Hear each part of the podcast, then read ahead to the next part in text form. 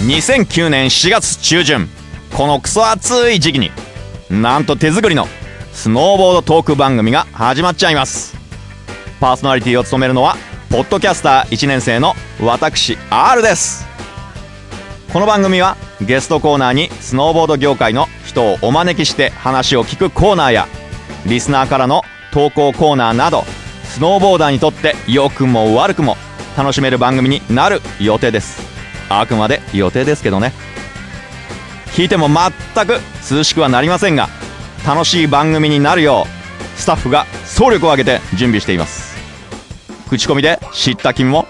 通りすがりに見つけたあなたもスノーボードについて一緒に語り合いましょう。スノーボードトーク番組スノーキャスティングオリーノーリー2009年4月中旬スタートです。よろしく。